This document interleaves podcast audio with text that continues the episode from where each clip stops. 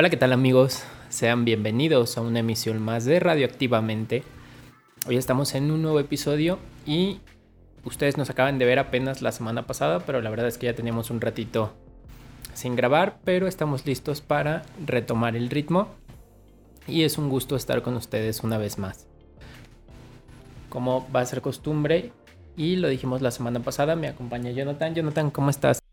Buenas tardes, tardes, noches, días, como dices tú. Claro que nos estén viendo. Un gusto de nuevo estar con ustedes por acá. Y hoy, como verán, no estamos solo Jets y yo, tenemos una invitada. Ella es Fernanda. ¿Te quieres presentar? Como gusten. pues muchas gracias por la invitación. Este, mi nombre es Fernanda y pues estaremos aquí un rato charlando de muchas, pocas, varias. Bueno, creo que le faltó un poquito de, presentarse ella misma. Ella estudia también una carrera en ciencias, es músico, está activa en un colectivo feminista actualmente. Eh, al parecer también sabe de moda. bueno, pues este, sí, digamos que el multifacetismo y yo puede que nos llevemos un poco bien. Hay ciertos contrastes en la personalidad, pero pues al final del día es divertido, ¿no? Creo que, creo que de todas las áreas se puede aprender un poquito. Y pues como dijo Jonathan, eh, estoy estudiando física actualmente. Eh, efectivamente, soy una apasionada del arte, soy una apasionada de la música, las artes visuales, el diseño, la moda. Y sobre todo, bueno, justo ahora estoy como apenas inmersa en esto del feminismo, estoy empezando. Y pues, pues aquí estaremos charlando un rato. Genial. Eh, de las múltiples cosas que haces, ¿cuál dirías que es la que más disfrutas hacer? Mm, a ver, podríamos acotar un poco eso. De las múltiples actividades de mi día a día o de mis intereses. De tus intereses, de todo lo que haces. Por ejemplo, decimos, eres músico, estudias una carrera en ciencias. De esas, ¿cuáles dirías que disfrutas más cuando te toca hacerlo? Eh, fíjate que es curioso, creo que no hay como tal una actividad que disfrute sobre las otras. Creo que todas tienen como, todas me complementan de alguna forma. Eh, pues no sé, digo, yo me, dedico justo ahora o tengo, estoy en, en, espera de formarme en, en ciencias, pero pues ahora sí que no sé cómo explicarlo, es algo, es algo bastante peculiar porque en cada una de esas áreas yo encuentro una satisfacción diferente y una manera diferente de desarrollarme. Entonces, pues te podría decir, por ejemplo, que es en cada área lo que, lo que a mí me incita a estar ahí, lo que a mí me... Mm, es como mi pasión para seguir aprendiendo. Eh, por ejemplo, la ciencia, eh, la ciencia creo que creo que desde pequeña, bueno, como que siempre he sentido que me he sentido como incentivada por esa, ese aspecto de la curiosidad. Entonces, uno crece y desde niño te estás preguntando por qué pasa todo lo que, lo, que te rodea, ¿no? Entonces, eh, más que con el afán de buscarle una explicación a todo lo que yo podía ver o lo que era tangible para mí, creo que la ciencia representó una manera de, pues ahora sí que de, de acercarme a mi entorno, realmente parece algo bastante poético, pero eh, dentro del hecho de que pues las ciencias como la física son muy racionales, siempre he tratado como de, encontrar ese, esa conexión.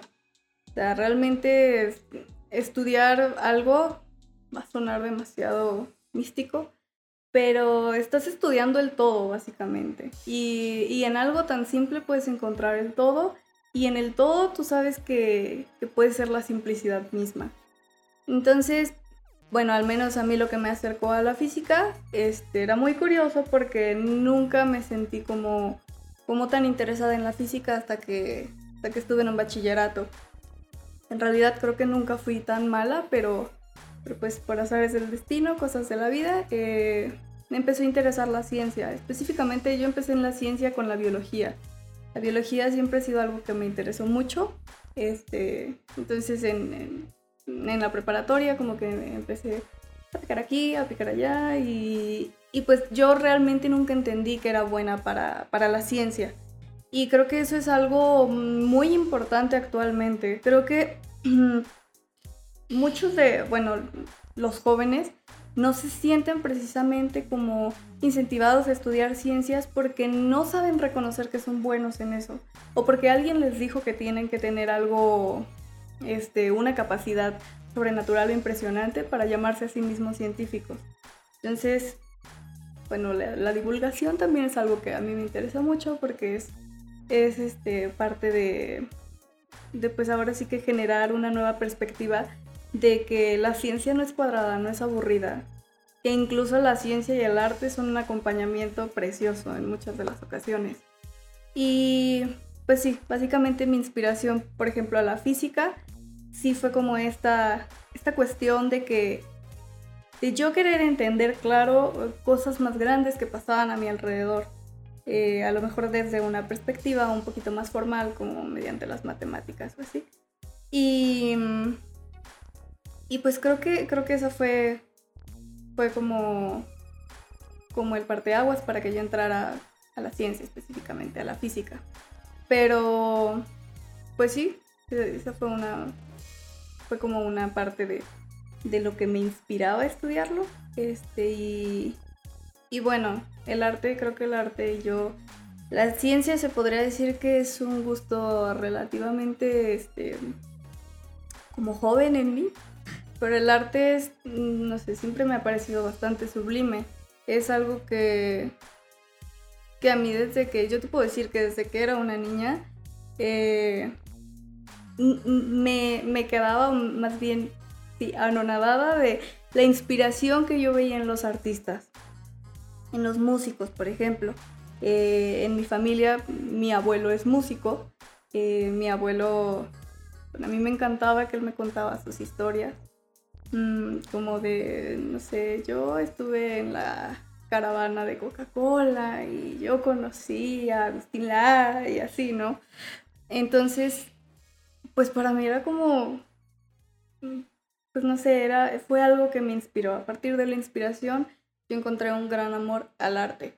Y pues, aún siendo una niña, a pesar de que yo no entendía cómo era la música o precisamente los componentes formales de la música, yo sabía que, pues, como todo ser humano, ¿no? Sientes. Realmente esa creo que es, es este, la perspectiva que todos tenemos del arte, que, que nace de un sentimiento.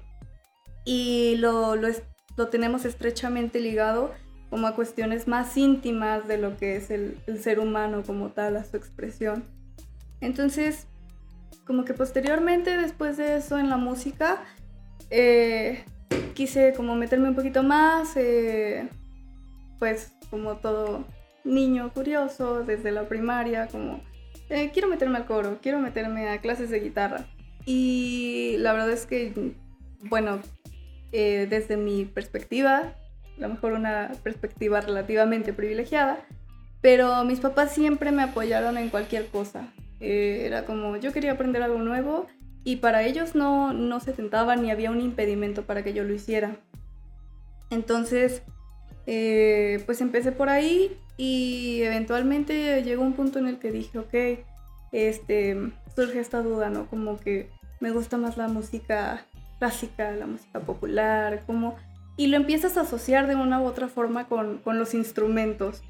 Entonces, eh, yo veía a los violinistas, yo veía a los intérpretes de instrumentos de cuerdas.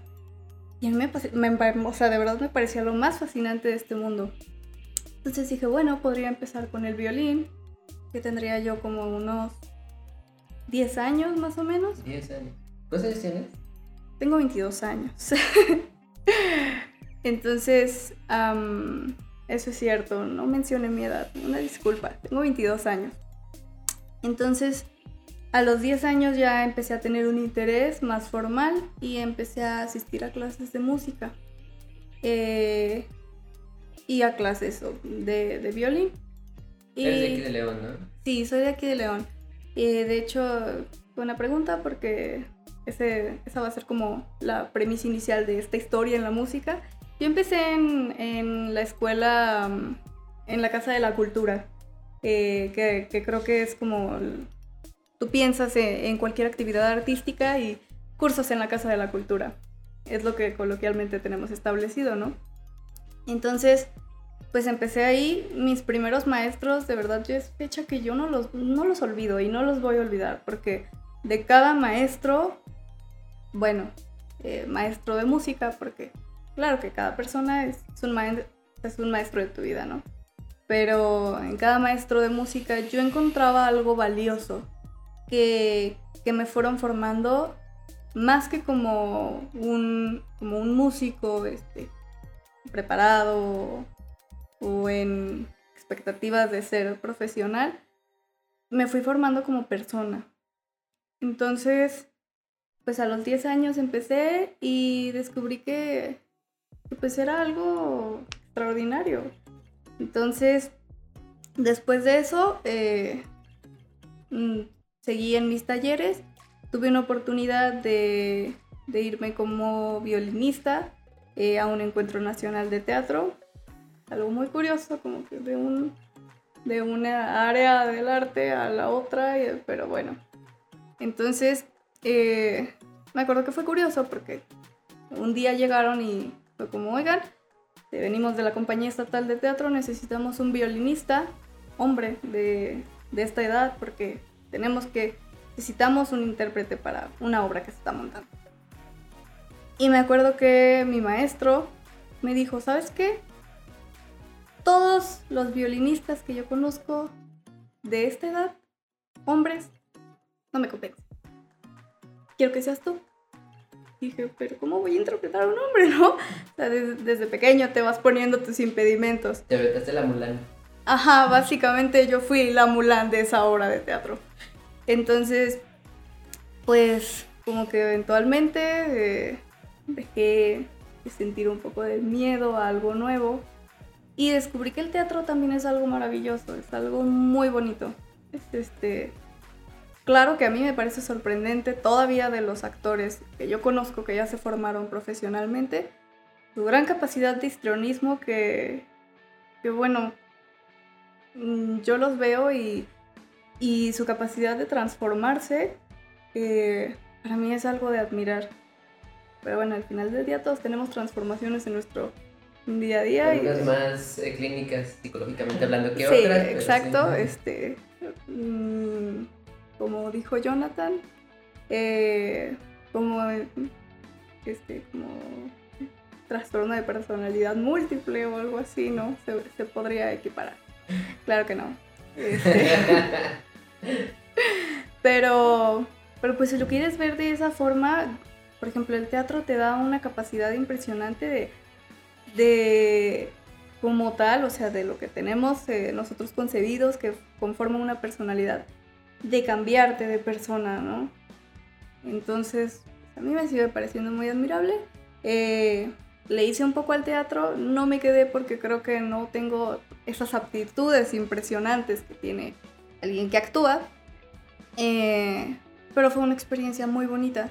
Entonces, pues ya cuando tenía como eso de 13 años, ya eh, me habían llevado a, un encuentro nacional de teatro, a representar a Guanajuato, eh, a representar a un violinista ciego, hombre. y pues después de eso eh, volví y, y, me quedo como esa espina de ahora que sigue. Eh, cuando tienes un buen proyecto en tus manos que, que te va a resultar como trascendental para tu formación en cualquier aspecto, una vez que terminas, creo que no soy la única y creo que a todos nos surge esta idea de ahora que sigue ya lo hice, pero puedo hacer algo mejor. Este fue mi mejor temporada, pues ¿qué va a pasar? Y lo dejé por un tiempo eh, y eventualmente volví, pero volví al violín este, hasta años después por una propuesta de un encuentro de orquestas. Un encuentro de orquestas organizado por la Escuela de Nivel Medio Superior de Guanajuato, en donde habían invitado a integrantes de la orquesta de Puerto Vallarta, eh, de la de la USUG, perdón, es, es la OCDEMUG, que es el departamento de música, de la Universidad de Guanajuato y otra vez fue enfrentarse como al miedo.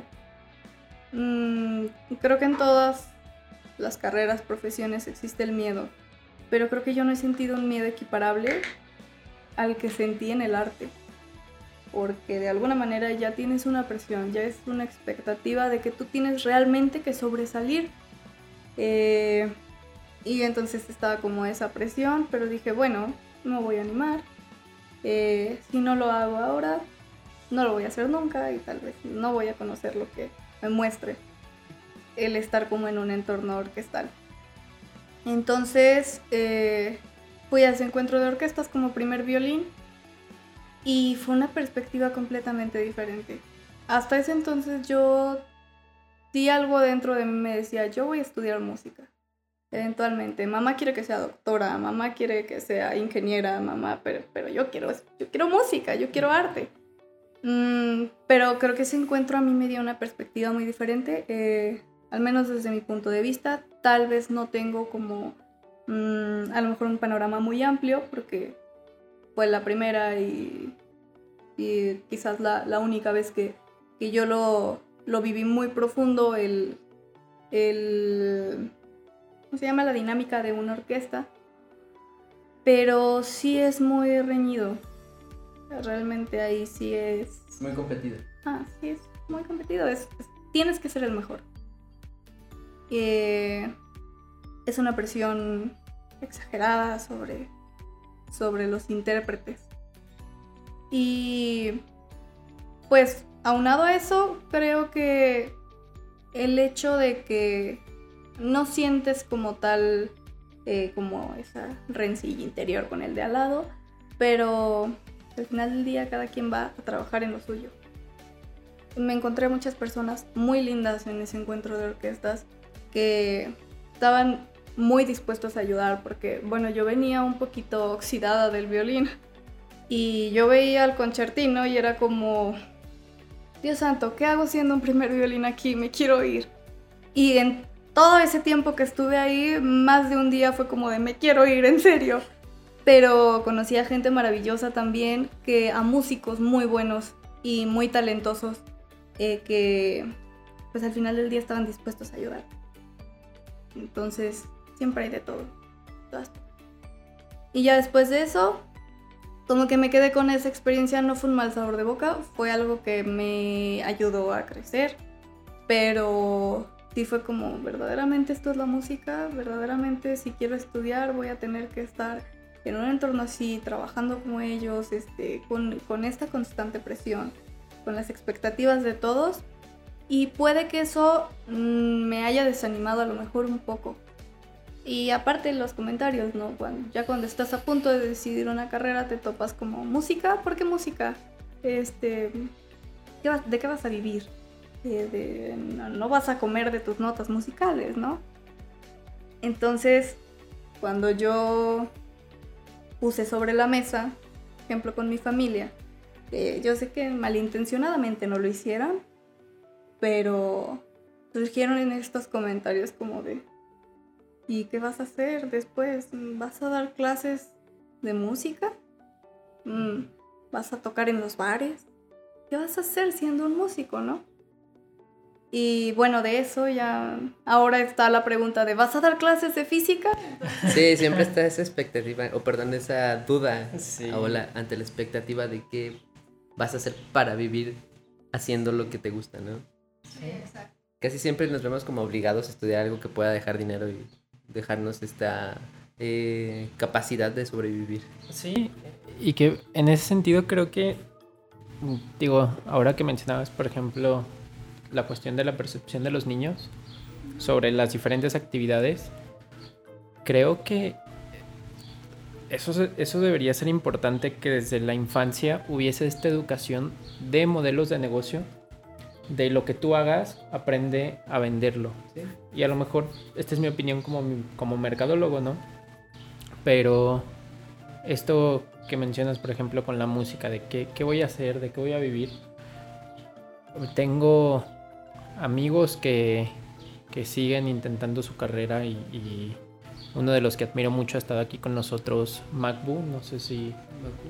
Es un productor y, rapero leonés. He tenido la oportunidad de entrevistarlo en dos ocasiones aquí en el programa.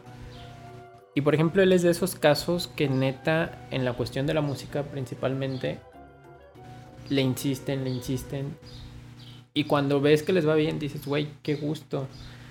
Y a lo mejor irles bien en el sentido de que has visto su progreso. Porque también entra este cliché, ¿no? De que dices, güey, a lo mejor si tomas como referente eh, el que es que te vaya bien en la música y ves de pronto a los grandes artistas en el sentido de que venden, no sé, hablando de la cuestión ahora, ¿no? Ves Maluma, Bad Bunny, toda esta cuestión de que dices, güey, les va bien, pues es, es cuestión... Depende de cómo midas el le va bien, ¿no? Entonces, pero sí, creo que esto, esto que mencionan de siempre está esa expectativa por parte de los demás. Pero es cierto lo que comentas, o sea, el hecho de que no tenemos una educación, este, no sé si llamarlo económica o cómo llamarlo como de ventas. Mm, es cierto que fuera de tal vez de estas áreas específicas de mercadotecnia o de ventas como tal, no te enseñan a vender lo que haces. Nadie te enseña a hacer eso y es algo que deberíamos aprender. Porque, por ejemplo, yo, me he encontrado casos de desarrollos tecnológicos eh, conocidos que son muy superiores a los que se desarrollan en otras universidades y sin embargo no los pueden vender porque no saben cómo hacerlo. No tienen toda esta planeación o este conocimiento de modelo de negocios que les permita vender lo que ellos saben hacer muy bien y de manera muy buena a las empresas, a los hospitales, etcétera, ¿no? Sí. Y nos quedamos con que ahora estás con, esa eh, cuestión, ¿no? De, qué vas a hacer en la física. Sí. ¿Has, visto, la semana pasada platicábamos un poco sobre las diferentes áreas en las que puede laborar un, físico, una física. En tu caso, eh, como estudiante todavía, ¿te has planteado el, y lo justo lo que decías, qué sigue? Claro, todos los días. Es, despertar continuamente y decir, bueno, ya lo viví hoy, ¿qué sigue? Creo que es parte de la vida adulta, quiero pensar. Eh, sí, eh, de hecho, justo ahora me encuentro como entre esa pequeña disyuntiva de en qué me voy, o sea, qué, qué voy a hacer dentro de la física. ¿A qué me voy a dedicar, no? Mm, si bien creo que antes no me había dado la oportunidad a lo mejor de ahondar un poquito en cada área de la física, que la física es bastante vasta, como la música, como las artes. Eh, creo que de un tiempo para acá he estado tratando como de inmiscuirme un poquito en cada área. Eh, hasta el momento no te puedo decir algo como definitivo. Mm, me gusta mucho, hay cosas que me gustan mucho de física médica, hay otras que me llaman mucho la atención de, la óptica. Entonces, pues sí, es variado. Eh, obviamente uno eventualmente también siente que el tiempo se lo come y que el tiempo te come, el tiempo no te perdona. Entonces, pues sí, por el momento estoy como entre esa es como una gran duda existencial por el momento. Y que todos pasamos por esa, ¿eh? o sea, es, es, natural pasar por esta crisis de qué voy a hacer de mi vida. Por Dios, tengo 22 años. Bueno, yo tengo 27, pero en este caso en específico, ¿no? ¿Qué voy a hacer? Tengo veintitantos años y no, no sé si podría decir que he logrado algo, ¿no? Sí. Sí, exacto. Creo que, ay, tocaste un punto muy importante porque supongo que desde la música estuve asociada con este sentido, ¿no? De, de realmente qué he logrado, qué, qué, voy a hacer o, o, por qué soy relevante, ¿no? Casi, casi. Entonces, creo que mm, es algo que yo anteriormente en algunas charlas he platicado con Jonathan, que tenemos muy... Eh, tenemos muy implantado ese chip de la meritocracia, ¿no? Que tú eres por los méritos que has hecho. Y tú vales por eso. Y eso es lo que te va a dar este, un significado dentro de la sociedad. Y yo creo que ese es el coco de, de, cualquier, de cualquiera que esté en sus 20, ¿no? Porque, bueno, al menos yo te puedo decir que en ese entonces como que no tenía una perspectiva tan clara y yo sabía que con ir a mis clases de violín, a mis clases de cello, ya estaba haciendo algo. Y no me cuestionaba constantemente el qué he hecho, qué voy a hacer, este, o el día de mañana profesionalmente hablando, eh, qué va a hacer que, elijan mi trabajo antes que, que, el de alguien más.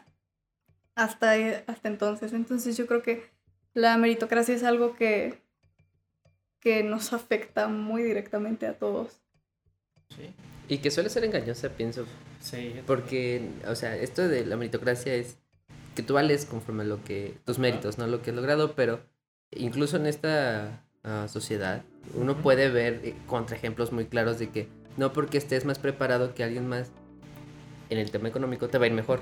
tus méritos no, no, no, no reflejan necesariamente eh, tu grado de preparación contra tus ingresos económicos. ¿no? yo algo que siempre digo, y esto es a nivel personal, yo siempre digo que en la vida he tenido muchísima suerte. O sea, neta, muchas de las cosas que he hecho, y, y, hablo de suerte en la cuestión de la fortuna de conocer a las personas indicadas, porque yo, yo lo veo y digo, toda mi formación como persona, como decía hace rato, Fera estaba afectada por diferentes personas a diferentes niveles. Pero yo a veces pienso como, no sé, si no hubiese acudido a tal reunión, no se hubiese dado esto. Y, y sí, evidentemente, pues es hacer las cosas. Pero yo también esto de la meritocracia, creo que no del todo. Y creo que tal vez lo que le diría a alguien es que si no tienes la forma de, poner en una dimensión clara cuánto es lo que has hecho, cuánto es lo que sabes, porque eso también es algo muy ambiguo y muy subjetivo. A lo mejor hay gente muy preparada, pero como decías, no, ha tenido o no ha alcanzado, no sé, pensando laboralmente, un puesto importante, no gana, no sé, la cantidad que para él o ella sea ese símbolo de, éxito. Yo creo que todos sabemos, diría lo que tenemos que saber. Ahora la cuestión es eso, ¿no? ¿Qué, ¿Qué, haces en la medida de tu alcance para hacerlo valioso? Sí, y justamente siguiendo esta línea de la meritocracia, un claro ejemplo que podemos encontrar en el país es, son los profesores de educación básica o media, media superior. No tienen de manera económica o monetaria remunerada el valor que ellos aportan a la sociedad, es decir, están formando seres humanos capaces de entender problemas para después darles una solución y no tienen este ah, esta remuneración, ¿no?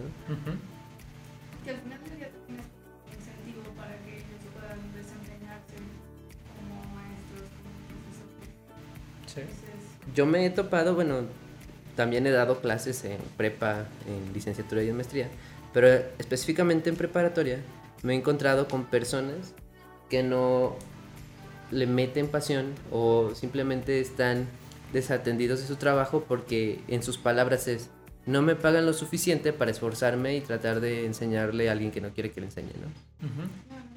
Ahora está esta disputa, ¿no? Y, y podría verse así de, ay, es que tienes que hacer las cosas por pasión. Claro, yo entiendo que hay cosas que vas a hacer gratis y que haces porque te apasionan, porque te gustan. Pero siendo honestos, si te dicen, oye, güey, ahí te va algo, ¿a quién, ¿Quién? va a decir, ay, no, güey? No, qué pena, gracias. no, ¿cómo crees? Sí. Sí, sobre todo en esta cuestión de, de la educación coincido contigo. Creo que el, el valor que aportan los profesores es muchísimo y no sé si es un tema un tanto delicado, diría yo. Y ahora que decías de, bueno, antes de terminar con la música y pasar a algo más, ¿cuántos instrumentos tocas? Ah, bueno, pues esta es una pregunta un poco subjetiva. eh, como tal, he tenido una preparación este, formal en, el violoncello y en el violín. Eh, pero bueno, tú sabes, ¿no? A veces es, como, mm, esta parte lírica que tenemos naturalmente los seres humanos, de que te da por aprender. Al, al, final del día, bueno, a mí alguna vez alguien me dijo, cuando tú aprendes de base un instrumento y entiendes un poquito más como de la música, ya después de eso, intuitivamente vas a saber cómo se manejan los demás. En ese momento yo dije, estás loco, apenas puedo tocar este, ¿qué, te hace pensar que voy a saber tocar algo más, no? Pero, pero sí, eventualmente, aparte de que te surge también como, como la curiosidad. Y pues aprendí, eh, aprendí a tocar el teclado y el piano eventualmente, bueno, esa fue por mi parte, eh, bajo esta premisa de la, de la curiosidad, ¿no? Y bueno, cada instrumento, la verdad es que cada uno tiene su singularidad. Todos los instrumentos son bien diferentes. Bueno, incluso desde el punto de vista musical, hablando de tonos, claro que son diferentes, pero mm, específicamente bajo la interpretación, cada instrumento tiene, tiene algo que, dista mucho del otro en cuanto a esencia, en cuanto a cómo lo debes interpretar. Entonces, pues sí, eh, esos, se podría decir que, que como tal esos, tres instrumentos, bueno, cuatro, y... Pero quién sabe, tal, tal, vez el día de mañana me anime a aprender más, no lo sé. No, y qué bueno que tocas esto de la curiosidad que nos lleva a ser líricos, porque bueno, como saben, Pedro también hace música, hace rap, yo también hago algo de música. Este, a diferencia de ella, nosotros somos líricos, no tomamos un curso formal en donde aprendimos, por ejemplo, a solfear o no entendemos esta estructuración de las notas musicales, que además parecen matemáticas, pero eh, tenemos nociones que nos pueden llevar a hacer piezas aceptables, diría yo. Bueno, según la opinión de los expertos, pero aceptables. Mira, yo estoy en el, en el entendido y estoy completamente segura que cualquiera que se anime a explorar aspectos musicales o que se anime a aventurarse a, esta este arte, ¿no? Eh, es músico, Realmente incluso creo que el ser humano nace con un, poquito como con, como esa, esa cualidad, ¿no? De, desde que somos pequeños, si tú te das cuenta, un bebé ya, ya puede entender a su manera la música, ya sabe lo que es un ritmo, ya lo siente intuitivamente. Entonces, eh, pues yo, yo creo que no necesita ser formalmente eh, a, lo mejor estar letrado en la música o, entender como eh, toda la armonía y eh, tantas clases que me dieron dolor de cabeza, claro que sí, para al final conectar con la verdadera esencia del arte y de la música que es el sentimiento. Bien. Y a mí me surge una duda y, y me gustaría saber tu opinión. Justo mencionaba hace rato ejemplos, no sé, de la música pop de hoy en día tenemos el reggaetón, luego que de pronto gran parte de las personas mencionan como que, ay no, es que el reggaetón, no sé, lo juzgan y, se tiene o se tiende a estar mal visto, la banda también. En, en este sentido, ¿qué opinas tú sobre esta música como producto? Vaya, porque tenemos la cuestión más artística, como mencionabas, que a lo mejor hay muchísima gente y muchísimos músicos muy talentosos que igual no tienen ese reconocimiento. A, decir lo que decíamos hace rato, ¿no? El hecho de vender y decir, ah, pues yo voy a hacer una canción que va a ser pegajosa y va a vender. En este sentido, desde tu formación, ¿cuál, cuál es tu opinión respecto a esto? Mm, Creo que ahora sí que esto vuelve a ti como mercadólogo. Esta pregunta es como un boomerang. Creo básicamente, bueno, respeto todos los, los eh, géneros musicales, aunque a lo mejor no todos sean de mi agrado, no todos formen parte de mi acervo, mi acervo diario musical, perdón. Eh, pero creo que, por ejemplo, estos artistas, artistas modernos, artistas que en su época fueron modernos, eh, creo que siempre hay... El factor cultural es muy importante, ¿no? Entonces creo que son artistas que, como tú dijiste, han sabido venderse muy bien a partir de fenómenos sociológicos o de un contexto cultural propio. Como por ejemplo la expansión de los ritmos latinos eventualmente dio origen al, al reggaetón. Y pues a lo mejor tú hace 30 años preguntabas, ¿reggaetón? ¿Qué es eso? Hace 30 años ya era famoso el reggaetón, güey. ya estamos viejos. O música electrónica, ¿cómo? Porque para ti era inconcebible, ¿no?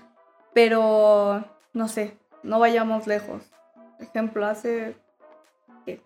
40 años, el rock. ¿Qué fue el rock? O sea, realmente, y, y por qué era tan popular el rock, ¿no? Eh, justamente porque se aprovechaban de un contexto sociocultural, de lo que estaba pasando en ese momento. Que en ese momento empataban muchas cosas como eran este, como estas disyuntivas, estas riñas, por ejemplo, con la figura como, como las figuras políticas, este, como el, el romper esta, este entorno, estas limitantes sociales. Y, y fíjate qué curioso, que eventualmente se le dio un ritmo. Entonces, yo creo que a lo largo de la historia, la música siempre es una expresión y es un resultante de lo que está pasando socialmente hablando. Entonces, si tú me preguntas justo ahora, ¿tú, tú qué opinas? Eh, pues bueno, sabemos que, por ejemplo, el reggaetón, yo te puedo decir, no sé, musicalmente hablando, el reggaetón es lo más básico, o sea, el, el reggaetón musicalmente hablando, lo más básico. Ves que tiene un compás, es un compás binario, es un compás y porque todas se producen bajo el mismo compás, todas tienen el mismo ritmo. Pero, ¿por qué es ahorita como su punto más alto? Eh, básicamente porque, porque la sociedad le ha dado esa expresión, las nuevas generaciones lo han tomado y creo que esto también es algo muy importante que al menos yo he visto que juega un papel fundamental, ¿no? El ser humano tiene de manera nata un sentido de pertenencia. Entonces, bajo esta premisa del sentido de pertenencia, tú puedes observar que, bueno, te, lo voy a, no sé, este, equiparar a un ejemplo muy simple, ¿no? Al menos yo, bueno, todos hemos pasado por esa etapa en la que ya tienes como tu género musical y le eres pero bien fiel. Entonces cuando ya empecé a escuchar de reggaetón, yo dije, ¿qué? ¡Qué horror! ¿Qué es eso? ¿Por qué les gusta? Pero eventualmente el estar conviviendo en un entorno, en mi entorno directo y en interacción con todas las personas que, que día a día a mí me contribuían con algo personal este, o, de todas las formas que te puedas imaginar, eh, yo creo que mucho de ese sentido de pertenencia como que me, me orilló, ¿no? Como que dices, yo pertenezco a, desde a este entorno directo o un poquito más grande, este, a este contexto social. Eh, yo pertenezco a esta generación. Y ves que la generación eventualmente, de una u otra forma, se apropia culturalmente de eso. Entonces, es como lo que te digo, ve lo que pasó con el rock y antes de eso, lo que pasaba con la música clásica. Hay un autor, de hecho, un compositor que es, este, se llamaba Dmitri Shostakovich. Y él creció en San Petersburgo, Petrogrado. Este. Entonces él, él vivió como toda esta revolución socialista. Y él bajo sus composiciones este, fue tachado de que, de que él él le daba mucho peso al proletariado y era criticado por sus composiciones, que, que, yo ahora la primera vez que supe eso dije, ¿cómo la música clásica te puede expresar un fenómeno social? Y luego lo escuchas y es como, sí lo está haciendo, lo está haciendo, no, no sé cómo lo está haciendo. Y entonces, pues es ahí cuando, cuando te digo, ¿no? Empieza como, como una expansión musical eventualmente. Entonces, yo creo que depende mucho, este, pues mucho de la época, de lo que te dije, del contexto social. Y eso es básicamente lo que, lo que va a vender. porque saben venderse también como, como un producto. Y bueno. Sí, sí, justamente es que eh, el hecho de que lo llamen producto es, es muy acertado porque es algo que está siendo vendido para eh, cierto público, pero que no se limita a eso, sino que quien lo más lo puede escuchar, por ejemplo, en tu caso, les va a gustar. Y esto tiene ah, un trasfondo, este, quizá interesante, ¿no? La mayoría de las canciones de reggaetón tienen ritmos, o bueno, su estructura es en una estructura fractal, se está repitiendo. Y es, son, dos cosas, es fractal y es sencillo, como lo mencionabas. Y esto le gusta mucho al cerebro, Mucho le gusta al cerebro. Entonces, en ese sentido, escucharlo no es difícil como escuchar una composición de música clásica, por ejemplo. Eh, y a la gente le agradan las cosas que son fáciles. Y otra cosa que mencionas, que tal vez es hasta triste, es si, si estamos diciendo que la música tiene un contexto social y uno escucha las letras del reggaetón, y, si en principio la música está expresando lo que está pasando en tu sociedad, pues no, está tan chida, ¿no? Justo ahora en la sociedad. Porque las letras del reggaetón no son justamente muy eh, amables. No, y fíjate, yo hago una analogía siempre que el reggaetón, el rap y la banda, la música banda es lo mismo. O sea, si tú analizas sus letras, el rap de qué te habla? drogas, digo, en el contexto popular, ¿no? Porque yo como amante del hip hop sé que habla sobre cualquier cosa, pero lo que más se tiende a escuchar es, te hablan de drogas, armas, me va chido en la vida. Y ok, la banda de que te habla, los corridos, drogas, armas, me va chido en la vida. Y el reggaetón tal vez difiere un poco en la parte de las armas, pero también es ese esa figura aspiracional. Entonces yo la pondría a estos tres géneros concretamente como, como ese que para gran parte de la población es suena chido lo que dicen las letras. Y tú lo quieres. Sí, suena chido el, decir, ah, mira, güey, hoy, hoy anduve paseándome. En la jipeta. En la jipeta, en, mi carrito. Este, sí. Entonces creo que desde la como decía, desde el modelo aspiracional es atractivo y es normal. Y, quitando el contexto de si te dedicas a cosas lícitas o ilícitas, porque yo creo que eso, eh, más allá de eso, porque de pronto también existe esta asociación con las cuestiones ilícitas, eh, a lo mejor más en la cuestión corridos, banda y rap, pero creo que también que alguien que, ha tenido éxito eh, socialmente de manera lícita, dedicándose a cosas legales y dice, ¿sabes qué, güey? Esa canción me identifico porque habla de, mi caso. Yo soy un güey que viene desde abajo, que le ha costado chambear, que le ha echado ganas y salió adelante y le fue bien. Entonces, sí, creo que, que va, eh, te digo, siempre hago esa analogía pero como mencionas, a final de cuentas, es sí reflejo de lo que pasa y también de lo, justamente hacía el comentario, de lo que espera la mayor parte de la gente, ¿no? Sí, eh, la verdad es que sí es muy triste que sea como un reflejo de, la sociedad. Eh, bueno, creo que, no sé si está bien decirlo, pero estas disociaciones las podemos encontrar a través del tiempo, ¿no?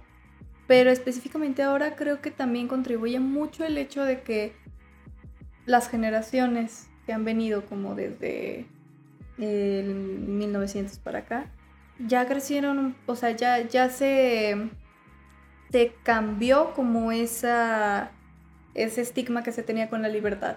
Entonces, creo que el hecho de eso, Mm, obviamente la globalización que va a un paso acelerado. Eh, creo que de alguna forma también dio pauta para que a lo mejor, incluso como musicalmente hablando, se trataran temas que antes eran, o sea, pasaban, pero no eran visibilizados, ¿no? Pues, por ejemplo, ahorita es muy interesante que tú dices, pues yo creo que es básicamente lo mismo, habla de drogas, habla de cosas ilícitas, eh, de me va chido en la vida, sí, realmente sí, es una muy buena analogía. Eh, incluso si te pones a pensar, en realidad los ritmos latinos, o sea, estos, eh, o bueno, la parte primitiva de los ritmos latinos que, tenemos, eran de personas hablando de un contexto sociocultural, o bueno, de un, contexto, sí, socioculturalmente como denigrado, por así decirlo. Era hablar de, de la clase baja. Y entonces estas asociaciones este, eventualmente fueron creciendo, se fueron expandiendo. Y ahora es fecha en la que, bueno, tú en el reggaetón ya te encuentras de todo en las letras, tú ya te encuentras de todas las vivencias, pero los ritmos latinos propiamente nacieron de que, de que esta parte de la gente que vivía en la clase baja contara también sus vivencias, era como una expresión de también nosotros estamos aquí. El que ser escuchados. Ajá. Y ve ahora, o sea, ve el paso tan acelerado que lleva que ahora tú escuchas reggaetón y bueno, sí es cierto, pues, es algo, es algo un poquito como alarmante, es algo que hace mucho ruido, que por ejemplo en las letras de reggaetón o de banda, escuchas constantemente una misoginia ya normalizada y escuchas bueno, lo que vende, por ejemplo, siempre es la cosificación de la mujer.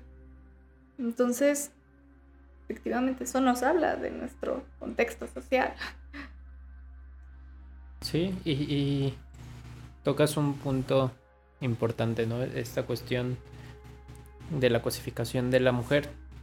Comentaba yo en un inicio que formas parte de un colectivo feminista. En, este sentido, Platícanos un poco sobre, sobre esa actividad. Mm, pues mira, es como tal, este, adentrarse al feminismo es todo un reto. Es una deconstrucción psicológica y de tu autoconcepto, pues muy grande, ¿no? Porque mm, en realidad yo conozco compañeras que llevan muchísimo más tiempo en esto, que que tienen muchísimo más conocimiento en lo que es el feminismo y así, pero al menos yo intuitivamente ya me puedo guiar un poquito. Eh, si te hablo de la, del colectivo feminista, bueno, pues, ¿qué es lo que nos sostiene como ideología? El feminismo, ¿no?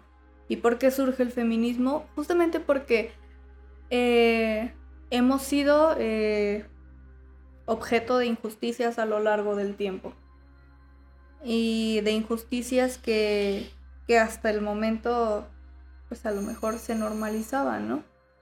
Entonces, eh, cuando yo entré a todo lo del feminismo, yo me acuerdo, porque yo también fui parte de, de ese sector que decía, ¿por qué todos se lo cuestionan? ¿Por qué dicen que esto está mal? Este, es una exageración. O bueno, en el 2019, que fue cuando, por ejemplo, en, la División de Ciencias e Ingenierías, eh, se forma este colectivo que se llama, se llama Unidas. Eh, yo recuerdo que en ese entonces yo todavía estaba como con, con esa, ese pequeño conflicto interno, ¿no? Como de qué es verdaderamente el feminismo, qué hace a una persona, una mujer ser feminista. Y te digo, yo también fui de ese sector de, ¿Por qué rayan? ¿Por qué violentan? ¿Por qué, ¿Por qué? O sea, ¿qué sentido tiene? O sea, es una exageración. ¿O por qué ahora este, quejarnos de estos comportamientos? Y en realidad eventualmente yo me di cuenta de que era el hecho de que yo tenía una misoginia interiorizada muy brutal.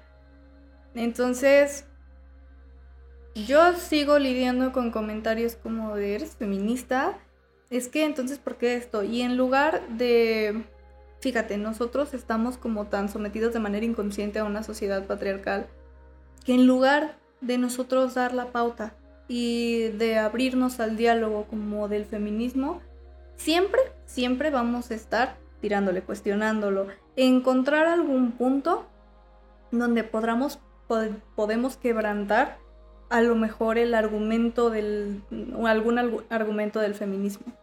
Entonces, eh, te digo, platicarte como de, esa actividad en particular, yo creo que el feminismo es una deconstrucción personal.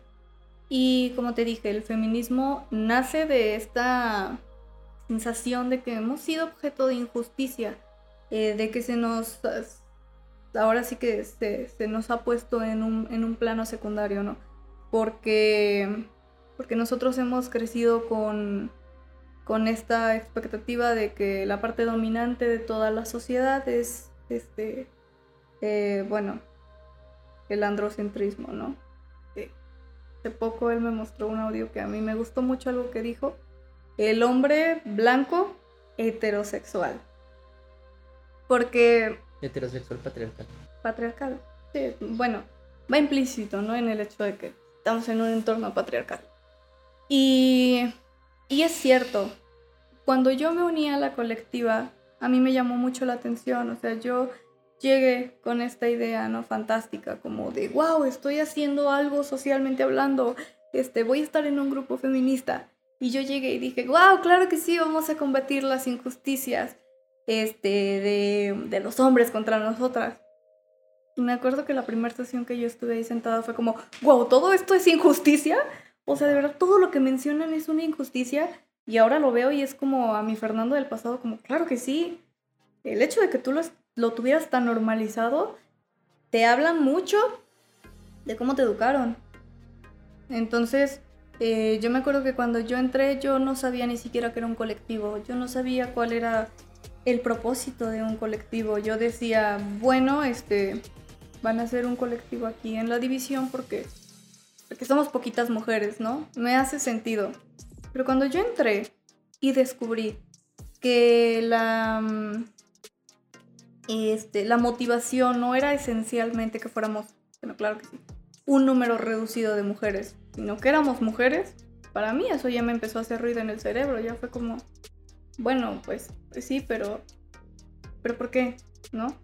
Y yo me acuerdo que en la primera sesión que yo llegué, dijeron, bueno, vamos a definir qué tipo de feminismo vamos a ejercer. Y dije, ¡ay! ¿Hay más tipos de feminismo? O sea, te digo, Aparte de la deconstrucción, claro que es una parte de, saberte y estar informado. Eh, informada. Porque. Porque claro que, que, que, ya tienes esa motivación a estar lidiando contra estas injusticias. Pero. Pues también tienes que tener como tus argumentos, ¿no? Eh, tienes que analizar todas y cada una de las cosas que suceden en tu entorno. Entonces, yo me acuerdo que en ese momento, la verdad debo aceptarlo más por una inspiración egoísta de tengo que saber y tengo que hacer y eso, me empecé un poquito a adentrar este, en, en la ideología feminista, en la teoría. Y, y hubo un punto en el, que, en el que yo misma me perdí porque dije, bueno, ¿qué estoy haciendo? Y ahí fue el momento de la deconstrucción. Creo que ha sido uno de los momentos más trágicos, espléndidos que he pasado, porque fue comenzar a poner límites en todo mi entorno, con todas las personas que me rodeaban. Por mucho que estuviera este nexo de cariño, por mucho que estuviera este, este, este amor que yo sentía como con mi familia, con la gente que, impactaba directamente en mi situación. Con todos y cada uno de ellos dije, ok, sabes de teoría feminista, te has puesto a leer, pero tienes que deconstruirte. Y esto es también, si tú estás tan en contra del sistema, no vas a seguir replicando lo que el sistema sigue afectando, o sea, las cosas del sistema que siguen afectando o que te siguen afectando como mujer. Y entonces por eso te digo, fue uno de los momentos más ambivalentes de toda mi vida porque era como hago lo correcto pero no hago lo correcto pero esto eh, me duele este, hacer esto poner límites en esto pero yo creo que es algo que, que al menos a mí me dio una perspectiva diferente entonces eso fue mucho eh, sustentado en mis compañeras de la colectiva que en todas y cada una de ellas he aprendido infinitas cosas y me parecen las mujeres más impresionantes que he conocido en toda mi vida. Y todas y cada una de ellas han estado también para... Es un apoyo mutuo, ¿no? Porque, porque es curioso, mm, alguna vez escribí algo al respecto, que, que este, este sustento como, como este acompañamiento está soportado por la sororidad, ¿no? Y es cuando, cuando nace el concepto de la sororidad como, como el sustento esencial de la ideología feminista, porque eso implica un acompañamiento, implica romper con todos los estigmas que tenemos de la convivencia entre las mujeres. Porque yo también crecí con esa idea y yo crecí aleccionada con la idea de mujeres amigas no existen. Las mujeres son envidiosas, las mujeres son celosas. Y entonces llegó un punto en el que yo lo normalicé tanto que dije, sí es cierto. Conocí a mis dos mejores amigas de toda la vida en la preparatoria y fue la primera vez que yo tuve como esa disociación. Dije, si las mujeres son tan malas, pues ¿por qué yo encontré a mis mejores amigas, no? Y ya cuando entré a la colectiva, yo me di cuenta de que patriarcalmente, o la sociedad patriarcal nos hace pensar de alguna forma, eh, que, o sea, claro, eh, nos encontramos con el hecho de que se sigue difundiendo como este en, enemistad natural entre las mujeres. Mm, ¿Pero por qué? En realidad es una forma de opresión, una forma de opresión más fácil, porque al final del día nosotros estamos para qué? Bueno, lo digo como te lo dicen, ¿estás para qué? Para ver a la de al lado como tu competencia. ¿Competencia para qué? Para la atención del sexo opuesto. Y eso es al final del día lo que te lleva a la cosificación de la mujer.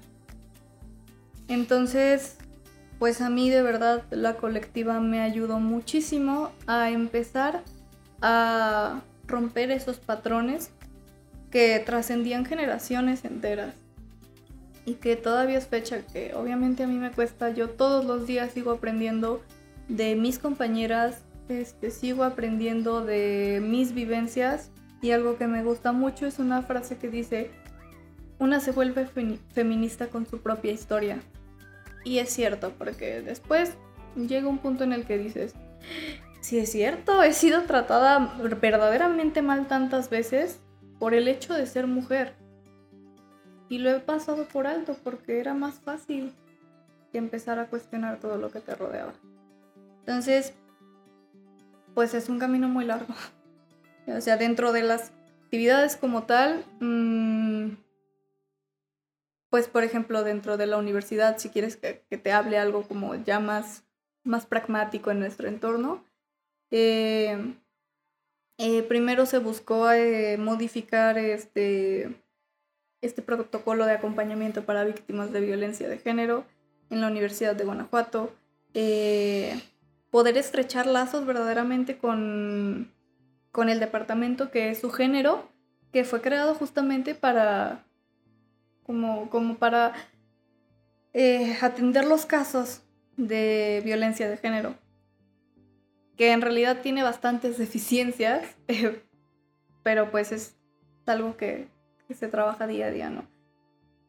Y no sé, por ejemplo, tú, tú lo puedes ver, o este, a lo mejor lo supiste, o si no lo supiste, eh, y que ya hay pequeños progresos. Por ejemplo, en la preparatoria en la que a mí me tocó estar, que es la de centro histórico, parte de, parte de la auge, eh, maestros fueron, fueron suspendidos, maestros fueron corridos. ¿Por qué?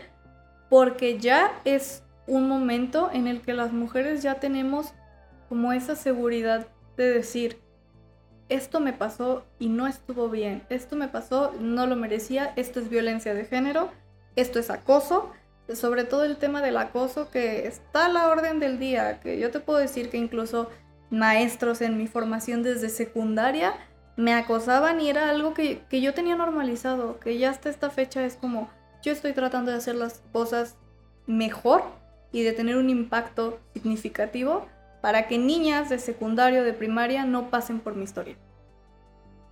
Entonces, pues sí es muy amplio, ya, ya hay pequeños como eh, pequeñas victorias, ya hay pequeños cambios.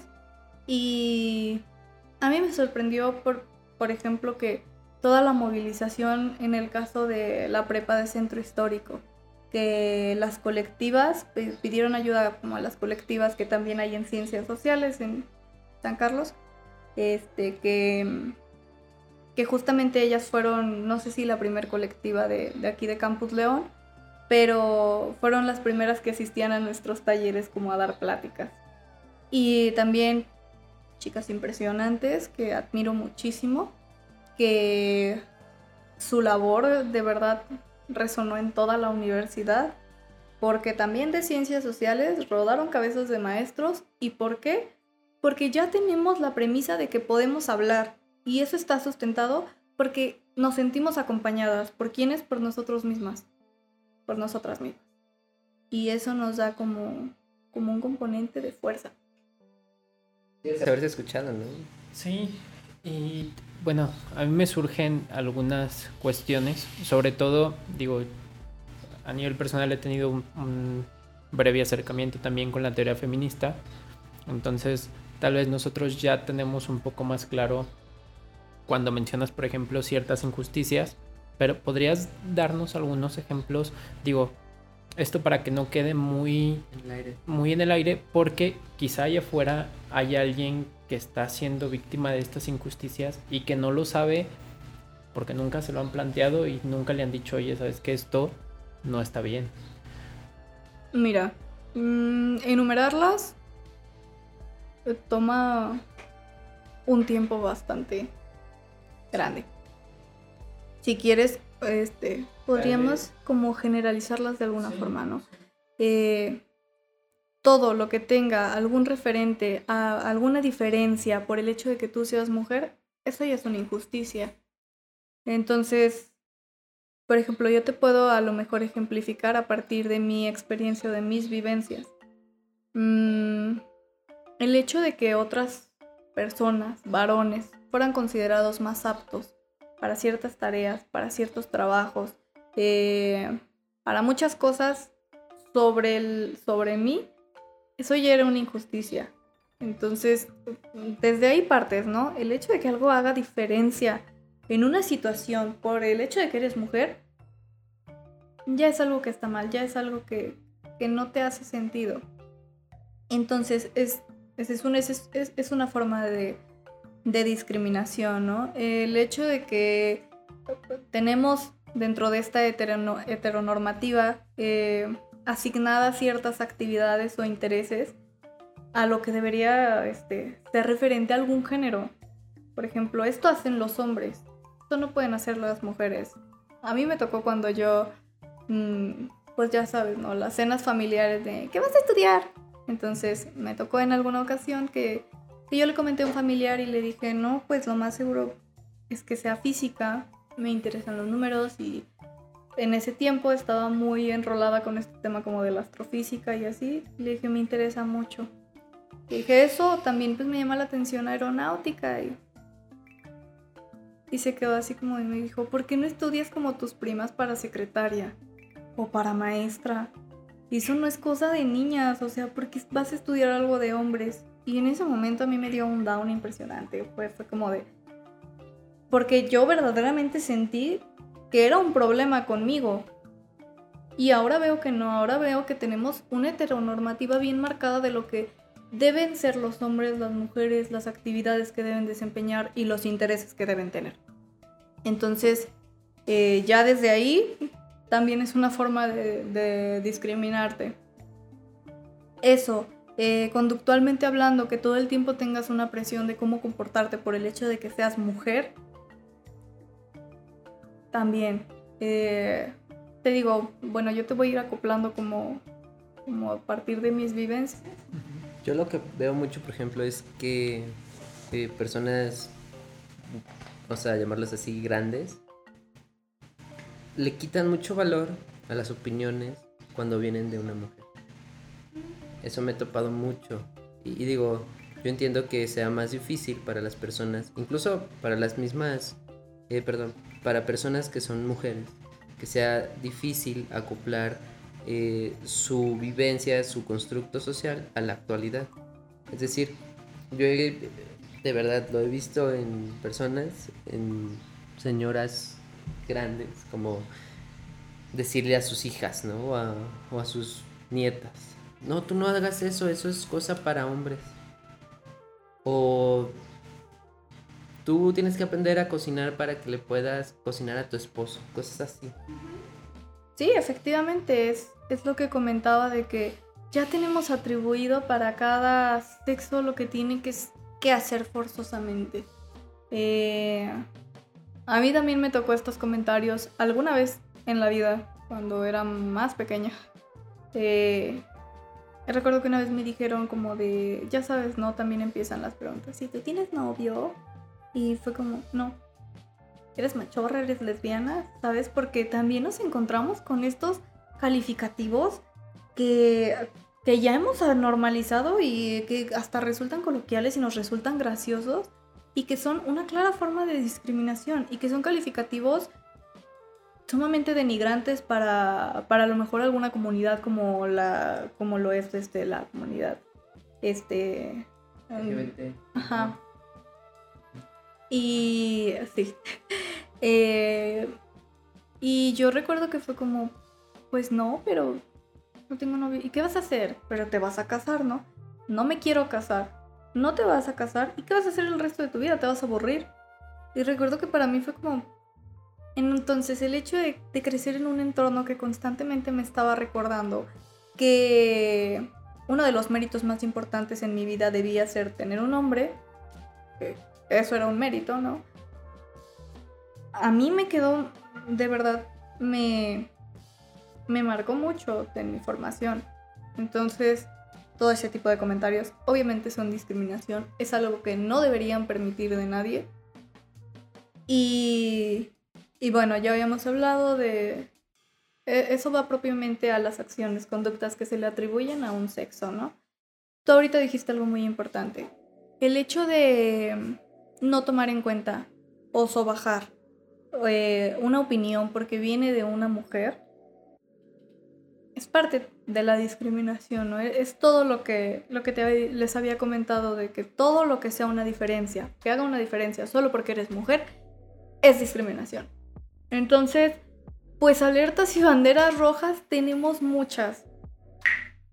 Creo que a lo largo de la formación de una mujer eh, se va a encontrar con muchísimos más retos que con un hombre. Porque a ti la sociedad te dice que ya por nacer hombre ya tienes un privilegio mayor. En todo lo que te enseñan. A lo mejor no naces y te dicen, ay, tienes un privilegio mayor porque eres hombre, ¿eh? y eres privilegiado y qué suertudo, tal vez no te lo digan de manera directa, pero te lo van a decir inconsciente y muy tácitamente todas las personas que te rodean y eso es algo sumamente terrible.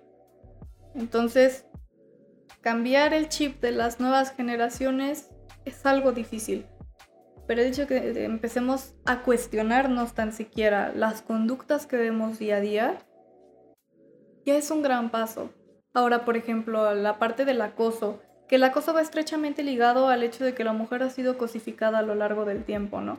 Entonces, mm, esto del acoso se puede equiparar a que, a que tú ves a una mujer y tú automáticamente sabes que la puedes tratar como un objeto. Tú sabes que sea de tu agrado o no, o sea, más bien sea de su agrado o no el comentario, la acción, la actitud, tú sabes que la tiene que aceptar, aunque sea de manera inconsciente. Sabes que tu comentario eh, tiene que ser recibido. Y eso pone el, juicio y la decisión de una mujer en un plano inferior, ¿no? Entonces, bueno, el hablar de acoso también es bastante extenso, pero, pero yo creo que no, no conozco a una sola mujer que no haya sido acosada de alguna forma en su vida. Incluso por su familia, incluso por familiares, eh, varones, este, por compañeros del entorno, por amigos. Y, y es algo, es algo que es santo, es brutal, pero, pero en la mentalidad de los machitos patriarcales, incluso está como, como esta perspectiva de que, de que es algo que, como si ellos te estuvieran haciendo el favor, ¿no? Es como, como, sí, básicamente, este, mm, como si ellas te estuvieran haciendo el favor. Es algo que, como te decía, tú debes recibir. Comentarios de tu cuerpo, comentarios de cómo te ves, comentarios de infinidad de cosas. Y, y ellos inconscientemente saben que tienen una un este lugar de privilegio y una postura de poder en la que te pueden decir a ti cualquier cosa sin tomar en cuenta lo que tú sientes. A lo largo de mi vida yo te puedo decir que múltiples veces recibí comentarios de acoso y que al contrario para mí era como, ah, bueno, supongo que lo hizo de manera bien intencionada o ve algo en mí o esto y es como, no, hasta las cosas que te hacen, que me hacían sentir incómoda, ya ahora es como, oye, eso no es normal. Muchas de las veces frente a situaciones de acoso, ya vamos como a, a situaciones este, un poquito más eh, duras como es, es un abuso. A lo mejor en ese momento tú incluso sientes que no tienes una, un, un lugar de poder, que, que no, no sabes ni siquiera cómo actuar. Entonces, pues bueno, date cuenta de que si así nos han educado inconscientemente a las mujeres, este, para recibir cualquier cosa que venga de los hombres y tomarlo como algo bueno, pues entonces imagínate ahora en casos de abuso. En casos de abuso donde generaciones atrás era algo que normalizado y bien silenciado. Es que yo hablo con mi mamá y ella me cuenta de infinidades de cosas como en su familia, de sus eh, abuelas, tías, de que el abuso por parte, por ejemplo, de los familiares era algo que, que se sabía pero no se hablaba. ¿Por qué? Pues porque la opinión de la mujer no, no era tomada en cuenta. ¿Y por qué volvemos a esto? la mujer ha sido tratada como un objeto y ha sido cosificada. Y en ese sentido, Fer, bueno, a mí me interesa, ¿no? ¿Qué, consejo nos puedes dar a los hombres que, igual que ustedes, nacimos, crecimos y hemos vivido en esta eh, inconsciente, con esta inconsciente semilla de misoginia? ¿Cómo podemos evitar estos machismos, micromachismos? Digo, yo sé que desde el punto de vista de empezar a leer, ¿no? Pero estoy seguro que la mayoría de nosotros debemos de tener de alguna manera eh, guardado, eh, guardados acciones o pensamientos machistas. ¿Cómo, cómo podemos identificar, identificarlos y tratar de evitarlos? Mira, lejos de estarte, es una parte importante, estarte informado, tratar de ahondar un poquito en, en la parte que nos corresponde a todos como teórica, etc. Yo creo que es bien importante, más bien, es el componente crucial para que tú puedas comenzar un cambio como hombre. Cuestiónate todas y cada una de las conductas que has tenido con las en lo que a las mujeres respecta, con tu madre, con tu hermana, con, con las chicas que has salido, con, con tus exparejas. Cuestiona todas y cada una de esas actitudes. Y comienza también a cuestionarte por qué ciertas cosas las hago. No sé, digo, hasta yo la he aplicado porque claro que tengo todavía una misoginia interiorizada. La deconstrucción, como mencionaba, es un proceso muy largo. Pero nos encontramos con esta conducta popular, ¿no? Como de entre amigos o o así eh, los comentarios, ¿no? Volvemos a los calificativos. Oye, fíjate que tal está bien buena. Fíjate que tal sí me la daba. Fíjate que esto. Y yo creo que eso es algo que todos hemos, hemos hecho. Mm, incluso por quedar bien a lo mejor con tu, con tu grupo de amigos, con cualquier persona. Eh, y creo que hasta hace no muy poco tiempo, yo al menos con mi grupo de amigos era como de... ¿Qué es estar buena? No, pues que tiene bien cuerpo, buen cuerpo. ¿Según quién? ¿Buen cuerpo para qué? Tiene un cuerpo. Que debes respetarlo. O, ay, sí me la daba, es como... Todo ese tipo de micromachismos, justamente. Eh, pongo que nacen desde, como dije popularmente, desde, incluso me atrevería a asegurar, es terrible, pero desde una infancia. Porque también nos han enseñado eh, como este estereotipo dentro de la cosificación, el estereotipo de la belleza occidental. Entonces, lo que verdaderamente vale físicamente, eh, el valor físico de una mujer. Entonces te han enseñado que toda esta clase como de, atributos este, corporales y tú creces con esa idea.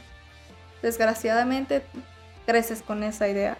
Porque si te fijas, incluso las mujeres somos, nos vemos tan presionadas desde una infancia porque tienes que crecer en un estereotipo de belleza. Entonces, ustedes como hombres, eso es lo que yo te podría decir. Cuestiónate absolutamente todo lo que haces y lo que has hecho. Cuestiónatelo. Y lejos de, o sea, aparte de cuestionártelo, eh, ponte a pensar, tú me dijiste, ¿cómo puedo cambiar esto? Mm, ya ahora sabes un poquito más, supongo que te has informado un poquito más del feminismo, ¿no? Empieza por conductas bien sencillas.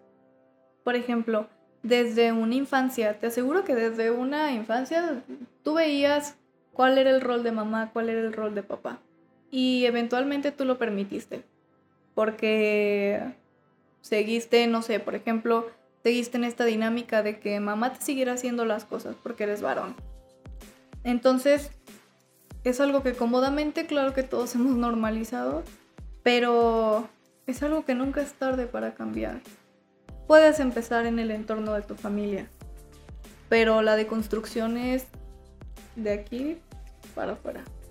Entonces, no te puedo dar una guía o un manual básico para no ser un machista a lo mejor, pero creo que incluso a veces hasta es obvio, es intuitivo. Este, no cosifiques a una mujer, no la trates como una cosa para tu beneficio o para tu placer. Eh, no denigres a alguien simplemente, a una persona, no denigres a una mujer por ser una mujer. Este, no sobajes la opinión de una mujer por ser una mujer. Y eventualmente, eventualmente tú solo te vas a ir dando cuenta o vas a empezar como en este despertar feminista de, de lo que está bien y lo que está mal. Pero yo creo que, bueno, al menos en mi deconstrucción, el, el factor clave fue todas las conductas que tenía normalizadas. Dije, voy a empezar por lo que a mí me parece normal. Porque dentro de esa normalidad debe haber algo raro. Es un buen paso que supongo no debe ser fácil, ¿no? Sí, de hecho, eh, haciendo la, reflexión te pones a pensar en... La retrospectiva. bueno, sí, sí, es complicado porque justo como dices, es empezar a cuestionarte como todo, básicamente. Y sí, creo que, eh, como mencionas, es una deconstrucción que se debía hacer. Y, y también otra cuestión que creo que es importante y que ya mencionaron el hecho de informarse y también de, tener este acercamiento justo a la, teoría feminista. ahora con la doctora, con la doctora Gaby Luna, tuve la oportunidad de revisar un artículo que, está interesante. Debo considerar que previo a eso era muchísimo más ignorante en el tema y para mí fue como, como un despertar porque no te das cuenta de toda la estructura que la teoría feminista lleva detrás y que de pronto escuchas el discurso que se habla en los medios, escuchas el discurso repetitivo y que en muchas ocasiones eh, quienes repiten ese discurso también ignoran esta, esta cuestión del por qué. Creo que es, es interesante, les voy a compartir el título del artículo aquí en la sección de la descripción. E igual si alguien lo quiere, igual se lo podemos compartir. Igual me vamos a dejar el... Si es un artículo, lo que tienes... Ah, es este, es como una pequeña reseña, opinión, artículo que escribí y otras dos compañeras más justamente del colectivo lo escribieron para este, el Instituto Municipal de la Juventud. Igual, si les interesa, podríamos compartirlo. Aquí van a estar abajo. Sí. Eh, bueno, por cuestiones de tiempo y porque nos estamos quedando sin luz, el- eh, me tocó ver así como, como iba bajando la, la luz poco a poco. Entonces, digo, seguimos. el- es un tema para hablar mucho más. Tal vez estaría padre que no, no se quedara en esta sesión, que en un futuro tuviésemos la, la oportunidad de profundizar todavía un poco más.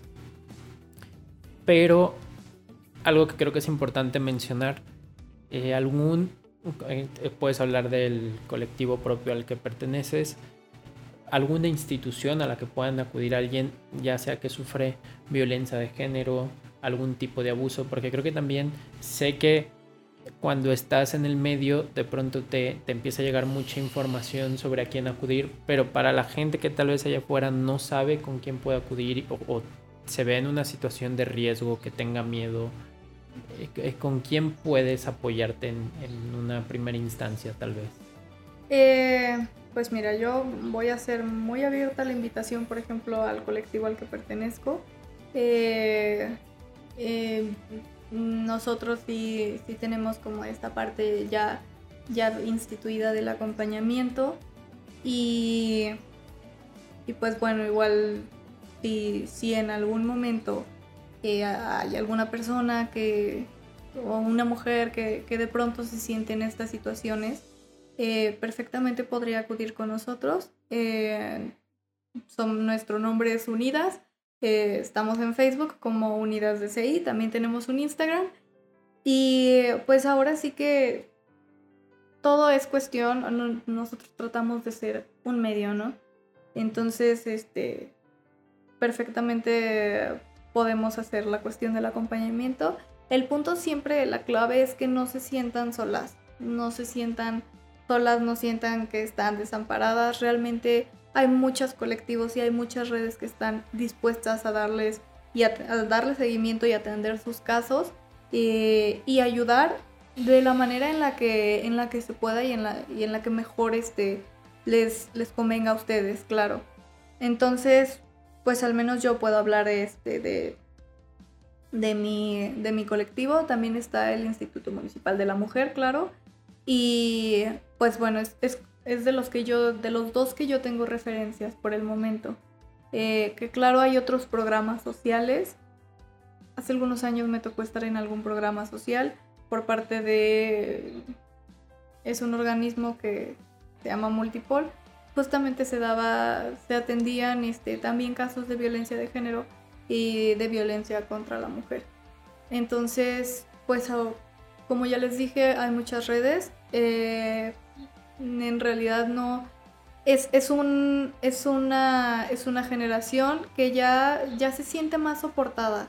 Ya se siente, sientes ese soporte de justamente de todas las mujeres que sabes que pasan por lo mismo que tú o pasan por cosas similares. Entonces, la premisa siempre va a ser no estás sola y siempre vas a tener alguien que te acompañe. Entonces, pues bueno, yo puedo dar esos referentes, que igual hay muchísimas otras colectivas. Este, eh, aquí hay colectivas en Guanajuato, específicamente de, de León. Mm, hay algunas colectivas que por el momento no, no cuento con Pero el nombre, pero igual las podemos dejar este, por aquí abajo. Pues bueno, Fer, creo que no queda más que agradecerte el hecho de habernos acompañado. Gracias por hoy. aceptar la invitación. No, muchas gracias por invitarme. Y neta, no sé, fue una charla, también lo personal, te digo, me, cuando estabas platicando me quedaba pensando en muchas cosas. Creo que a nivel personal me llevó eso, una reflexión profunda. Y, y también, digo, en la parte de la música también creo que disfruté mucho la charla.